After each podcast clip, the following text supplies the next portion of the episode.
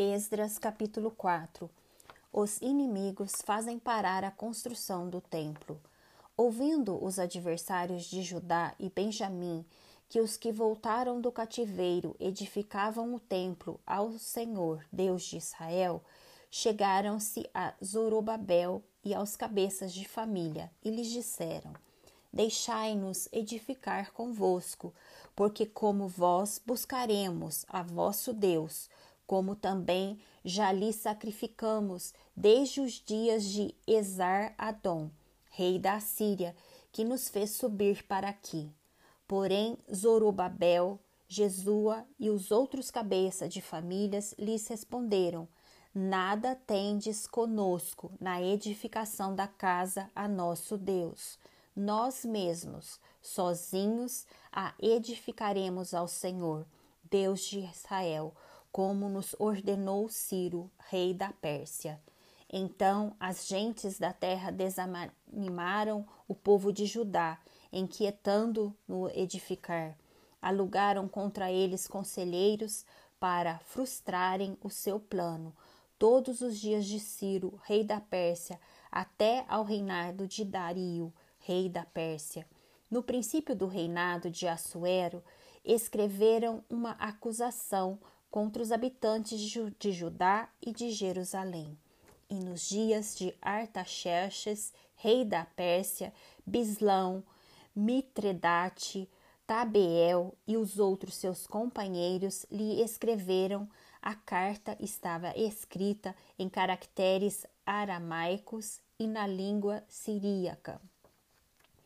Reum, o comandante de Sinzai, o escrivão, escreveram contra Jerusalém uma carta ao rei Artaxerxes.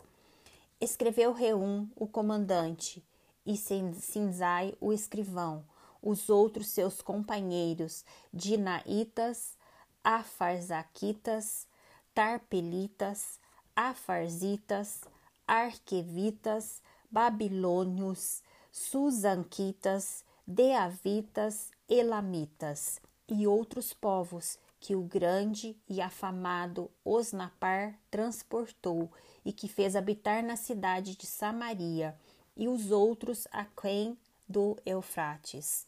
Eis o teor da carta endereçada ao rei Artaxerxes. Teus servos, os homens daquém do Eufrates, e em tal tempo seja do conhecimento do rei que os judeus que subiram a ti vieram a nós a Jerusalém. Eles estão reedificando aquela rebelde e malvada cidade e vão restaurando seus muros e reparando seus fundamentos.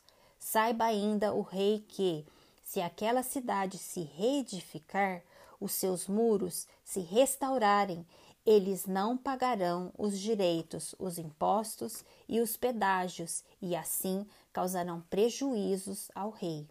Agora, pois, como somos assalariados do rei e não nos convém ver a desonra dele, por isso mandamos dar-lhe aviso a fim de que se busque no livro das crônicas de seus pais, e nele achará o rei e saberá que aquela cidade foi rebelde e danosa aos reis e às províncias, e que nela tem havido rebeliões desde tempos antigos, pelo que foi a cidade destruída.